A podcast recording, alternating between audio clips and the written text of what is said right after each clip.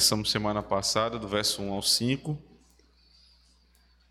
E hoje nós vamos ainda no capítulo 1, do verso 8 até o verso 14. João 1, 8, perdão, João 1, 6 a 14. João 6 a 14. Diz assim a palavra do Senhor. Houve um homem enviado de Deus cujo nome era João. Este veio para testemunho, para que testificasse da luz, para que todos crescem por ele. Não era ele a luz, mas para que testificasse da luz. Ali estava a luz verdadeira que ilumina todo homem que vem ao mundo. Estava no mundo e o mundo foi feito por ele, e o mundo não o conheceu. Veio para o que era seu, e os seus não o receberam. Mas a todos quantos o receberam, deu-lhes o poder de serem feitos filhos de Deus, aos que creem no seu nome, os quais não nasceram do sangue, nem da vontade da carne, nem da vontade do homem, mas de Deus. E o Verbo se fez carne e habitou entre nós, e vimos a sua glória, glória como do unigênito do Pai cheio de graça e de verdade. Amém. Oremos mais uma vez aos nossos, nosso Santo Deus. Pai Santo e bendito, mais uma vez, Senhor Deus, nos inclinamos diante do Senhor, suplicando para que o teu favor recaia sobre nós essa noite e que dessa maneira, Senhor, possamos ser abençoados pela tua palavra. Senhor, não temos muito, na verdade, não temos nada a oferecer, Senhor Deus, a Ti, a não ser a nossa própria vida. Por isso, toma-nos completamente essa noite, Senhor.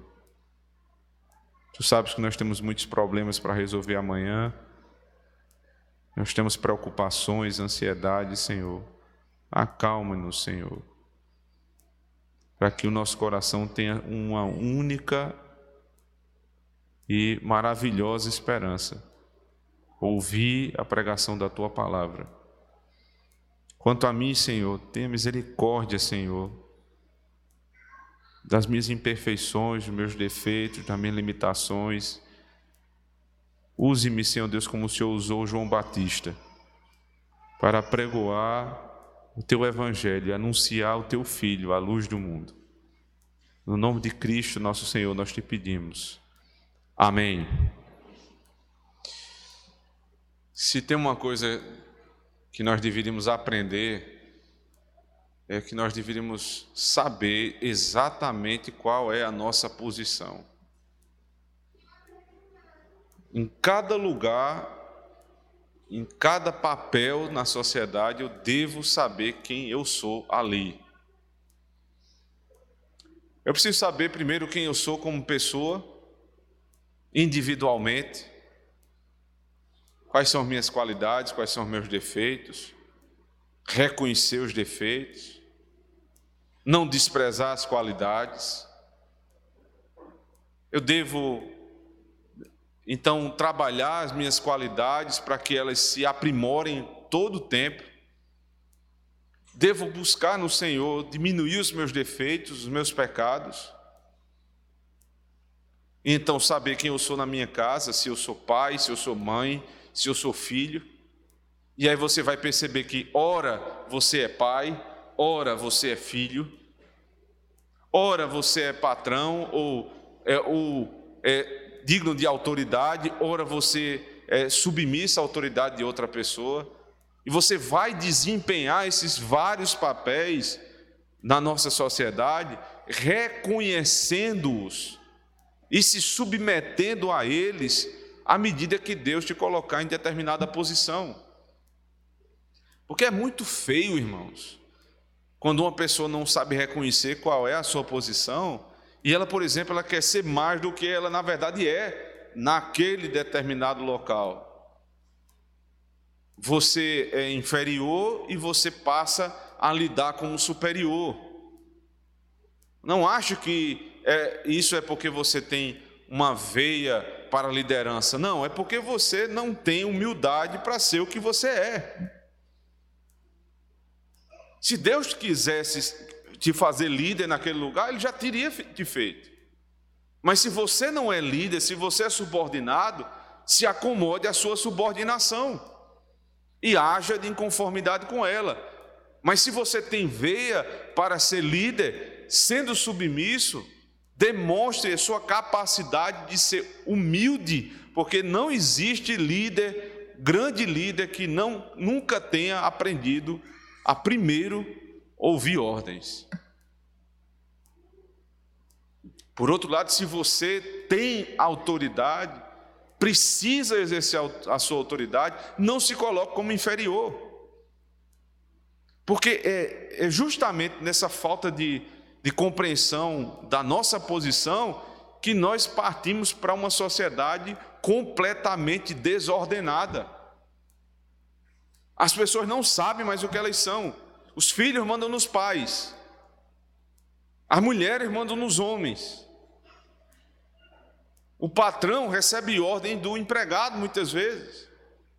Está tudo fora de ordem. Os pastores não têm mais coragem para falar com a igreja e exortar aquele que se desviou do caminho, porque está tudo fora de ordem. E nós precisamos não só reordenar as nossas afeições, como vimos hoje pela manhã, mas é ordenar a hierarquia da estrutura da nossa sociedade. Deus não fez desse mundo uma bagunça. Ele disse que existem servos e existem senhores. Existem os que mandam e os que são mandados. Os que são algo e os que só são algo por conta de outro. Não há nada de mal nisso. O mal é não saber a sua posição no mundo. O Evangelho de João começa nos ensinando duas verdades. Uma, quem é Jesus? Do verso 1 até o verso 5. Ele é o Verbo de Deus, ele é o próprio Deus, ele estava com Deus desde a criação e antes da criação, por, por ele, por meio dele, todas as coisas foram criadas. Ele é Senhor da criação, então é, está sendo apresentada ali a posição de Cristo. Quem é aquele que é o tema do Evangelho? Mas agora, do verso 6 ao 14, e em outros versos a seguir, que nós não vamos tratar hoje, já não é mais o Cristo que está sendo anunciado. Não é mais quem é Cristo, mas quem é João Batista, que vai anunciar o Cristo. Qual é o papel daquele que anuncia o Cristo? E, e assim, o evangelista ele é detalhado para dizer quem é esse homem. Observe, verso 6 houve um homem enviado de Deus, cujo nome era João. Veja, quem era Cristo? Verso 1: No princípio era o Verbo, e o Verbo estava com Deus, e o Verbo era Deus. Agora, quem é João? Houve um homem. Então, primeiro que eu anunciei, eu anunciei ele como Deus. Mas o que anuncia Deus não é Deus, é um homem. O Verbo é Deus e homem. Ele vai dizer isso, né? É que com todas as letras aqui, ele vai dizer: ele se encarnou, veja, verso 14: o Verbo se fez carne. Fechando aqui né, essa grande sessão: quem é o Cristo, quem é João? João é um homem, e o Cristo? O Verbo é Deus, o Verbo se fez carne, ou seja, Deus encarnou. Ele é Deus e ele é homem. Mas quem é João Batista? É um homem enviado por Deus. Portanto, o ministério de João Batista não era nem mesmo dele. Ele foi enviado, né? A palavra apóstolo é enviado, não que né, nós estejamos tratando aqui de um apóstolo no sentido de ofício, mas que ele foi enviado por Deus. E João sabia muito bem que ele não era, né, ele não era mais do que isso, nem menos do que isso. Ele foi alvo de diversas perguntas, veja aí no verso 19: E este é o testemunho de João, quanto os judeus mandaram de Jerusalém sacerdotes e levitas para que lhe perguntassem: Quem és tu? Essa, essa é a pergunta do texto, né? Quem é? Quem é Cristo? Ele é o Verbo, ele é Deus, ele é soberano, ele é o Criador, ele é homem, ele é o Redentor. Quem é João Batista? Ele mesmo responde: confessou e não negou, confessou, eu não sou o Cristo. Ou seja, eu sei quem eu sou, não é meu papel ser o Cristo. E perguntaram-lhe: então quem és?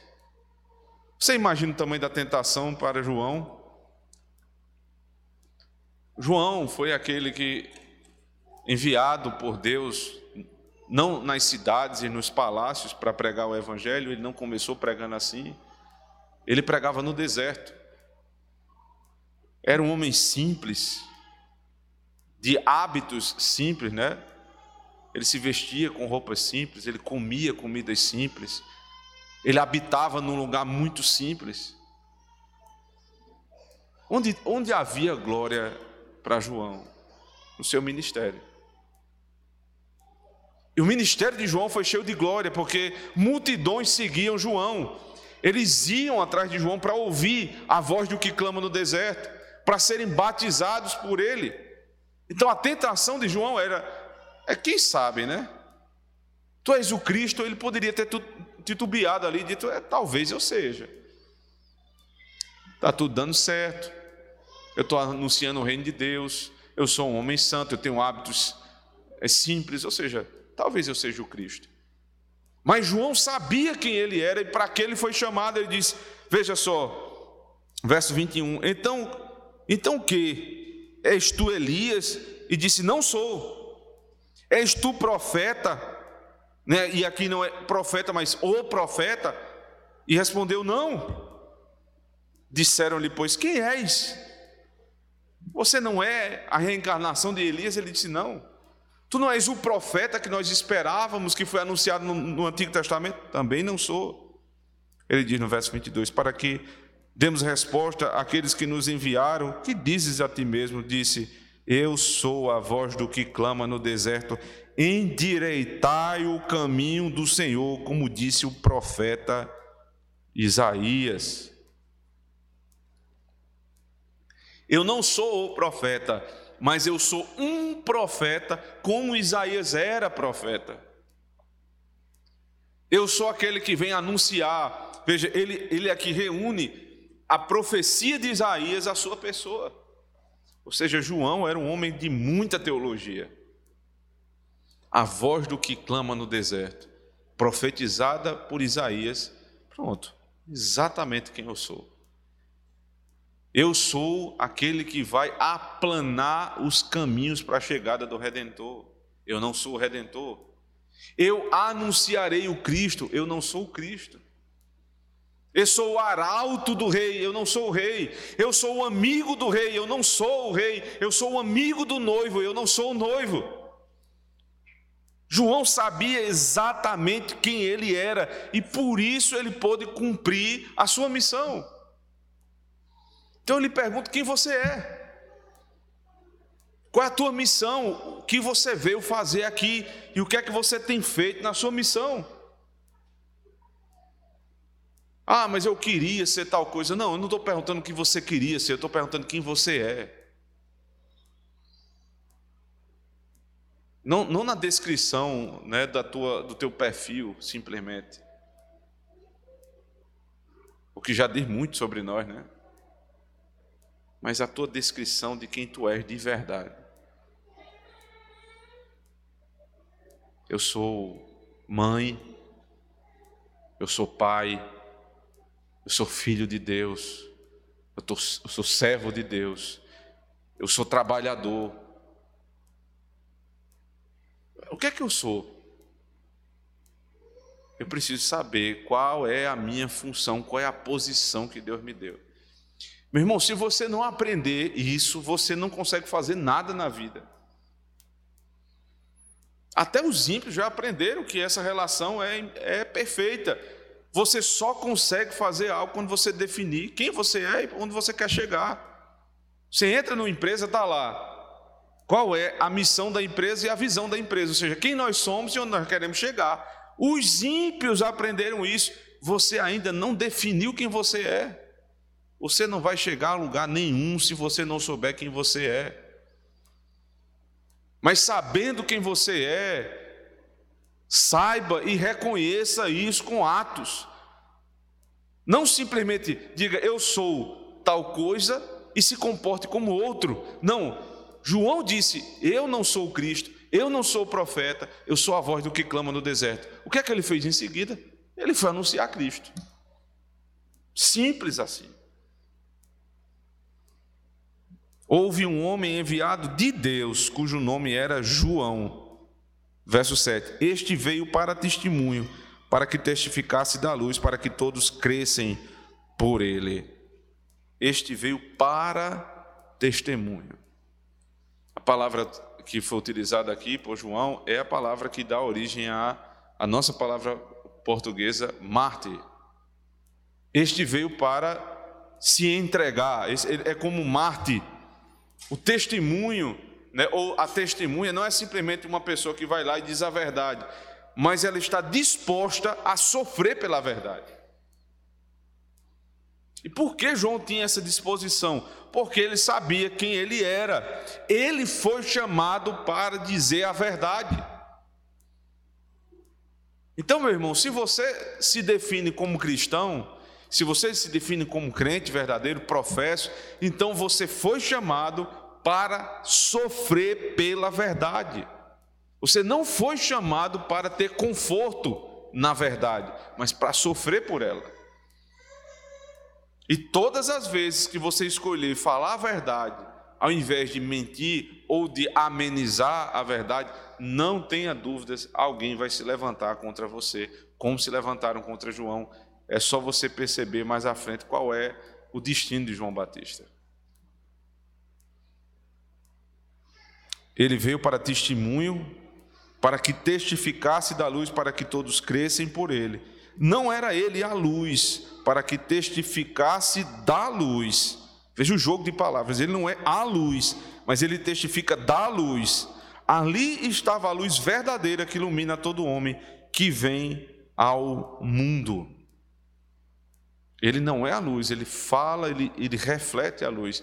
E aqui é uma imagem muito clara, por exemplo, dos astros que nós temos, né? Porque se você observar o sol, o sol ele tem ele, ele produz luz própria. E ele brilha. E quando você está é, durante o dia, o sol ilumina todas as coisas. Mas à noite, a noite não está completamente na escuridão. À noite, Deus reservou na sua sabedoria um, uma luz, mas de intensidade diferente. Se você estiver num lugar completamente aberto, você não está na plena escuridão. Se tiver lua, você tem aquela luz branda. O dia foi feito para trabalho, a noite foi feita para descanso. Qual é a luz do descanso?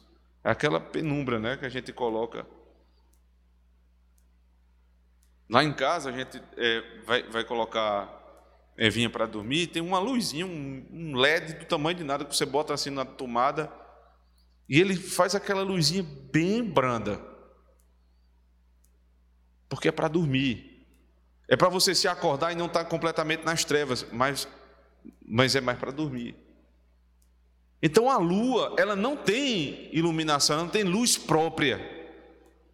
Como é que se dá a lua? A lua, ela reflete o sol. É como o Cristo que tem luz própria, ele é a luz.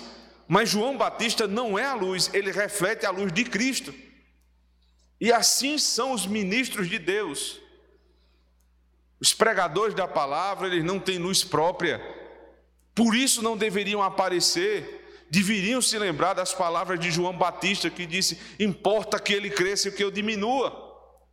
Ele é o Cordeiro de Deus que tira o pecado do mundo. Não, eu não sou o profeta, eu não sou o Cristo, ele é o Cristo. É Ele que tem luz própria. Por mais habilidoso que seja o pregador, por mais cheio do Espírito que seja, o pregador que você mais goste, essa pessoa não é digna de honra semelhante à de Cristo. É digno de um tipo de honra, porque o fato de alguém refletir Cristo na sua própria, no seu próprio ministério, isso é de uma glória tremenda, mas não é glória própria, é glória refletida. Por outro lado, irmãos, vocês devem também se cobrar para refletir essa mesma glória na vida que vocês têm. Porque o Senhor Jesus Cristo disse nos evangelhos, especialmente lá em Mateus capítulo 5, que nós devemos ser a luz do mundo.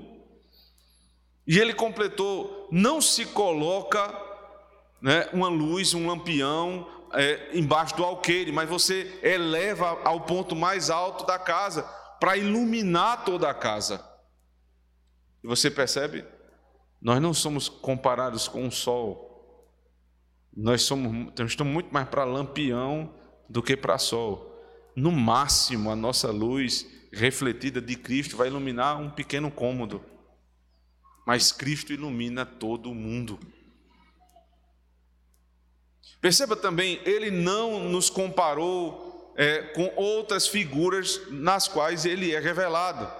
Ele não é só a luz, ele é também um pastor. Então ele não disse, é, vocês devem ser né, também como pastores. Vocês não devem ter é, todos a mesma figura do pastor. Vocês não devem todos ter a mesma figura do pai. Vocês todos não devem ter a mesma figura daquele que é o, né, aqui, o que guarda a casa. Não, o vigia, o segurança da casa. Não, porque isso é próprio dele. Um ou outro vai ter um aspecto desse tipo de, né, de, de, de fenômeno ali de representação de Cristo, mas não todos. Mas todos precisam refletir a luz dele. O texto continua, diz no verso 10: Estava no mundo e o mundo foi feito por ele e o mundo não o conheceu. Preste atenção que a palavra mundo ela se repete várias vezes aqui. No final do verso 9, que ilumina a todo homem que vem ao mundo. Estava no mundo e o mundo foi feito por ele e o mundo não o conheceu. Mas aqui uma dica de leitura da Bíblia é que o fato de uma palavra aparecer em determinado lugar não quer dizer que ela apareça no mesmo sentido.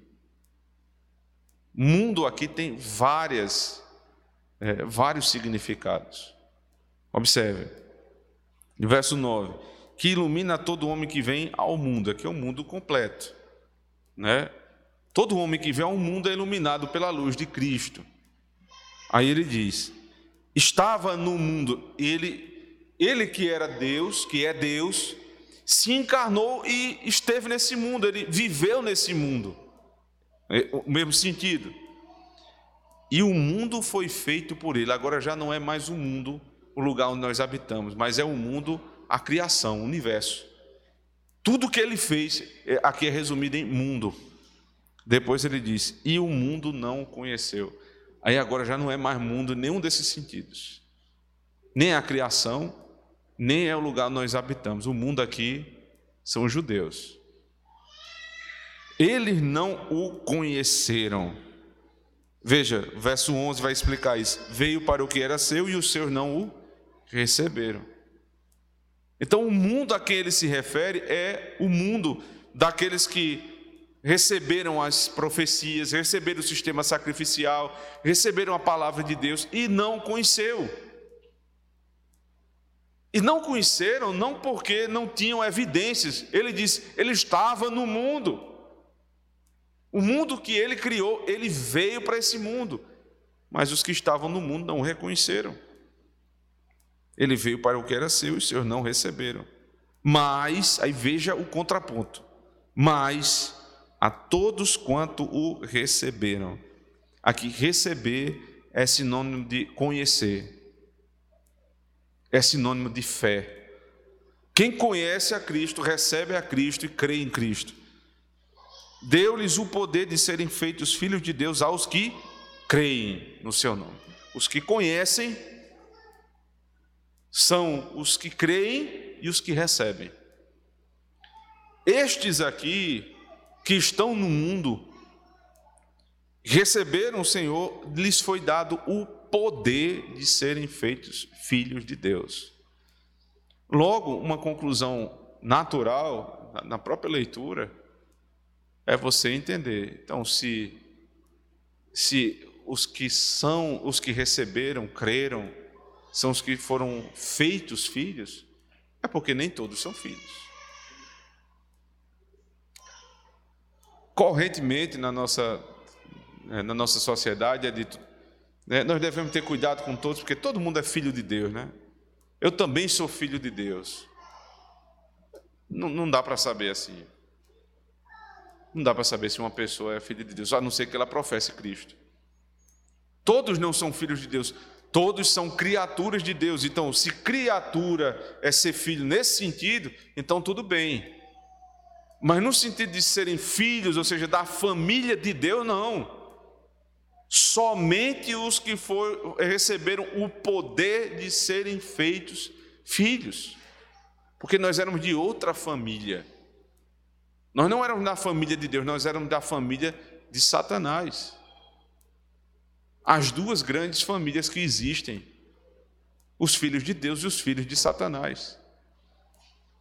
Como é que alguém deixa a família de Satanás e passa a fazer parte da família de Deus? quando recebem Cristo, quando creem em Cristo. Agora, quando creem, passam a ser filhos. E aqui eu queria chamar a atenção dos irmãos para a palavra, a palavra que é utilizada aqui, poder. O poder de serem feitos. Existem dois conceitos né, a respeito de, especialmente, né, são conceitos romanos né, de poder, mas que muitas vezes são verificados na Escritura é o poder de autoridade, né? E o poder de né, autoritas, né? Ou o poder de potestade, que é, é também utilizado a palavra potestas. Ambas aparecem muitas vezes na Escritura. Mas esses, essas duas formas de aparição da palavra que pode ser tranquilamente traduzida por poder, elas têm significados distintos. O poder de autoritas, é, de onde vem a palavra autor, que é o poder de alguém fazer algo, por exemplo, a autoria do livro. Alguém produziu, alguém fez aquilo ali prosperar, fez, alguém fez aquilo ali se desenvolver. Ou seja, ele tem poder sobre o livro porque ele é o autor do livro. Então é uma posição que lhe é dada. Quando alguém é eleito prefeito da cidade, ele tem o poder em um sentido, que é esse sentido de autoritas. É o poder de exercer poder. Não é o poder em si, é o poder em tese. Agora, quando alguém tem autoritas e tem o potestas, ou seja, o poder da potestade, esse segundo poder é o poder efetivo de se colocar em prática. Então não é só não é só poder ser filho, mas é a prática do ser filho. O poder aqui reúne os, é, os dois conceitos. Conceito de, de ter, em tese, é, o poder de exercer o poder, quando alguém recebe uma determinada posição, o fato de alguém ser eleito pastor de uma igreja não quer dizer que as pessoas o obedeçam ali. Quer dizer que ele tem posição, foi conferida uma determinada posição que lhe dá o direito de exercer o poder. Se ele vai exercer, é outra história. Se as pessoas vão obedecer, é outra história. Aqui foi lhe dada a posição de filho. Se for lhe dada a posição de filho, você precisa ser filho. Foi te dada a autoridade, meu irmão, de viver como filho de Deus. E se essa autoridade procede de Deus, ninguém tira. Nem Satanás tira o teu poder de ser feito filho de Deus, ele não arranca você dos braços de Deus. Nem o mundo, nem o pecado, nada nos tira dessa posição. Nós somos filhos de Deus e ponto final. Foi um poder que nos foi garantido, mas precisa ser exercido. Se coloque como filho de Deus. Reconheça isso em primeiro lugar. Olha, se eu sou filho de Deus, então eu preciso me colocar dessa maneira. Eu, eu governo, eu reino com Cristo. Eu reino e reinarei com Ele. Se Cristo é rei e nós somos filhos do rei, logo nós temos poder para fazer muita coisa nesse mundo. Por que a igreja está tão fraca hoje? Porque a igreja não, não, às vezes até reconhece o poder, ou seja, a posição de ser filho, mas não coloca em prática. Conhece a autoridade de ser filho, mas não reconhece o que isso na prática tem a ver com a minha vida. Então não comece pensando em, né, em movimentos, eu vou revolucionar o mundo, não é isso. Pense em exercer a tua filiação em coisas pequenas. Se eu sou filho de Deus, então, em primeiro lugar, eu preciso governar minha própria vida. Eu não vou governar o mundo, eu vou governar minha vida primeiro. Eu vou governar meus instintos, eu vou governar meus pensamentos. Eu preciso ser senhor de mim, porque me foi dado o poder para isso. Eu era escravo de Satanás, agora eu sou servo de Deus, filho de Deus. Então, se eu sou filho, eu me coloco dessa maneira. Governando a minha vida, agora eu vou ver quem é que está sob minha autoridade. Eu sou mãe, então agora eu vou tentar ajudar meu filho, governar a vida do meu filho com o meu marido. Se eu sou pai, eu vou governar a vida da minha esposa e dos meus filhos. Se eu sou patrão, eu preciso ter cuidado com a minha vida e com a vida dos meus filhos, dos meus servos.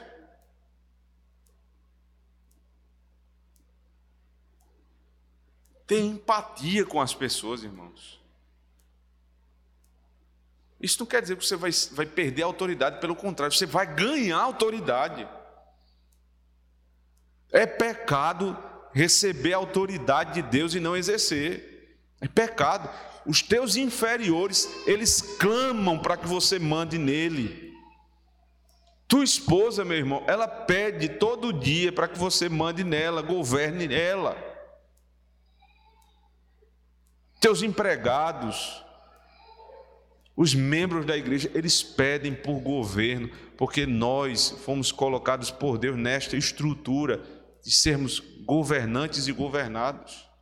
Quando um governante se furta a governar, a, aqueles seus governados estão perdidos. É cada um por si. Lembre-se do, do, do tempo dos juízes, porque não tinha juiz, cada um fazia o que queria. Quando Deus levantava um juiz, então a sociedade inteira entrava nos eixos. Você tem obrigações como filho de Deus e você precisa exercer cada uma delas. Mas a todos quantos o receberam, deu-lhes o poder de serem feitos filhos de Deus, aos que creem no seu nome. O que é o nome? É a doutrina, é a obra. Não, não repute expressões como o nome de Deus, como sendo expressões vazias, irmãos, de mera repetição. Me chamou a atenção é, a brevidade e frequência de uma pergunta que vieram me fazer num curto espaço de tempo sobre exatamente a mesma coisa. Eu fui pregar fora de Campina, passei o final de semana pregando, preguei umas seis vezes. A única coisa que o cidadão veio me perguntar foi: Pastor, por que quando o senhor ora, o senhor não diz em nome de Jesus amém? Eu disse, mas tem que dizer. Se ele for para dizer, eu digo. Agora eu quero que você me prove, porque na, na vez que Jesus Cristo deixou um modelo de oração, Ele não disse em nome de Jesus, amém. A oração do Pai Nosso. Ele disse, mas é porque era ele, né? Não, ele estava me ensinando a orar. E agora, semana passada, uma pessoa que nos acompanha, crente fiel, eu não duvido da bondade dos irmãos e da justa pergunta. Mas eu estou dizendo que as pessoas não entendem o que é o nome. Elas não compreendem o que é o nome. Você não tem que dizer em nome de Jesus amém. Se eu dizer em Cristo, no teu filho, no Senhor, ou se eu disser amém, o nome é eu me submeto à tua doutrina, eu me submeto à tua obra, eu creio somente no Senhor, eu dependo nessa oração de Cristo. Isso é em nome de Jesus, amém. Então, quando a gente diz assim, os que creem no teu nome, não fique pensando, é, é, é aquele tipo de, de expressão, né? Viva para a glória de Deus. Aí se faz um congresso de uma semana vivendo para a glória de Deus. E no final, se você perguntar a um dos participantes o que é viver para a glória de Deus, ele não sabe. Ele sabe sem conceitos a respeito da glória de Deus, mas ele não sabe nada a respeito do que fazer com aquilo. Crer no nome é crer na obra que ele fez. Ele veio, ele encarnou e ressuscitou, morreu pelos nossos pecados, viveu para nos salvar. E o conjunto de doutrinas que ele deixou, isso é crer no nome, o caráter da obra dele. É assim que nós devemos crer e recebê-lo. Verso 13 diz: Os quais não nasceram do sangue, nem da vontade da carne, nem da vontade do homem, mas de Deus. Os filhos de Deus não foram os que nasceram da carne. Por consequência lógica, filho de crente não é crentinho. Não é. Filho de crente precisa ser evangelizado para se tornar crente. Porque nós não, nós não descendemos da carne. Existe sim uma bênção sobre os nossos filhos. Eles nascem debaixo da aliança, eles crescem debaixo da aliança, ouvindo a pregação, ouvindo é, as instruções da palavra de Deus, mas eles têm que ser evangelizados e um dia precisam se converter. Nós não somos católicos romanos que achamos que por trazer os nossos filhos para o batismo infantil, logo eles saíram do paganismo e já estão salvos por uma obra regeneradora do batismo. Não é assim que nós cremos. Eles precisam, e eu faço questão de mencionar isso, que eles venham um dia com as suas próprias pernas e professem a fé dos seus pais. Nas palavras aqui de João, os quais não nasceram do sangue, nem da vontade da carne, nem da vontade do homem, mas de Deus. Então você precisa orar todos os dias para que seus filhos nasçam da vontade de Deus. As nossas grávidas precisam já orar hoje para que Deus torne os seus filhos filhos dele. Porque eles não vão nascer crentes. Eles vão nascer debaixo da aliança, é verdade, com todas as promessas da aliança mas precisam ser evangelizados. O último versículo de hoje, verso 14. E o Verbo se fez carne e habitou entre nós, e vimos a sua glória como a glória do unigênito do Pai, cheio de graça e verdade. João, que veio anunciar a Cristo, é homem. Não se fala mais nada de João. Ele não tem natureza divina nenhuma. Mas o Verbo, que era Deus, ele diz: o Verbo se encarnou.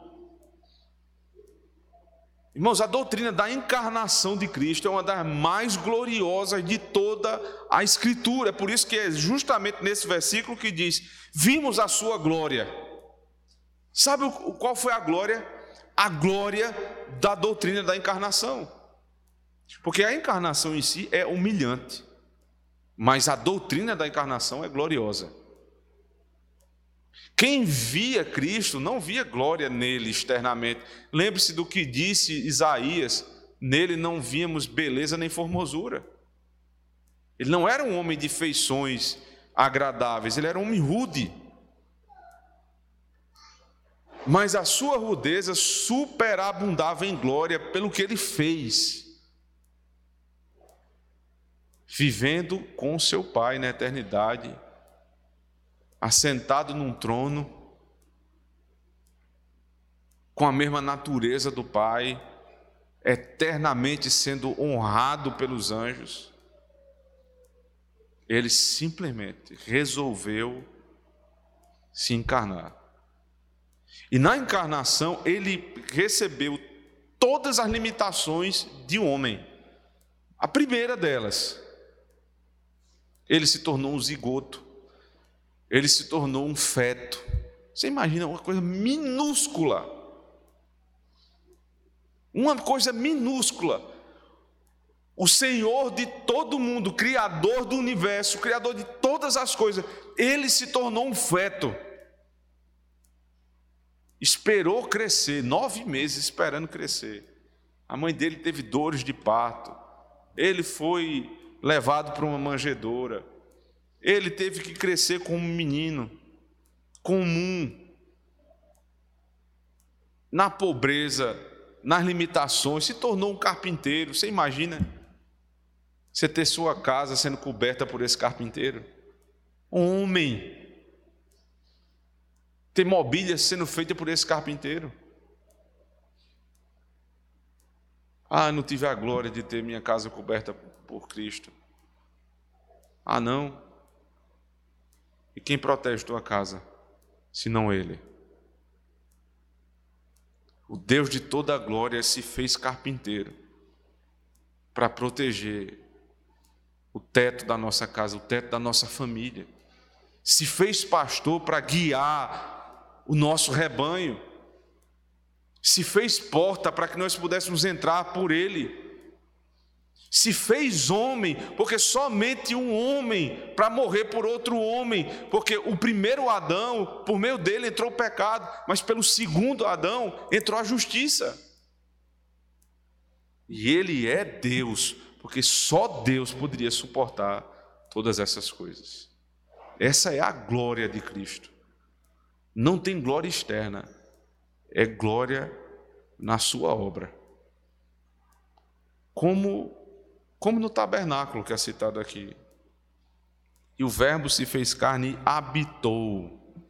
A palavra aqui é tabernaculou. Como é que era o tabernáculo? O tabernáculo era colocado, você tinha as doze tribos de Israel ao redor, e o tabernáculo era montado no meio que é o chamado princípio Emanuel, Deus conosco. Para que Israel sempre soubesse, Deus habita no nosso meio.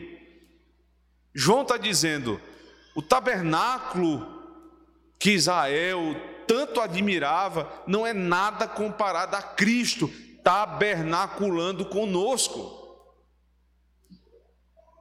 Qual era a glória do tabernáculo?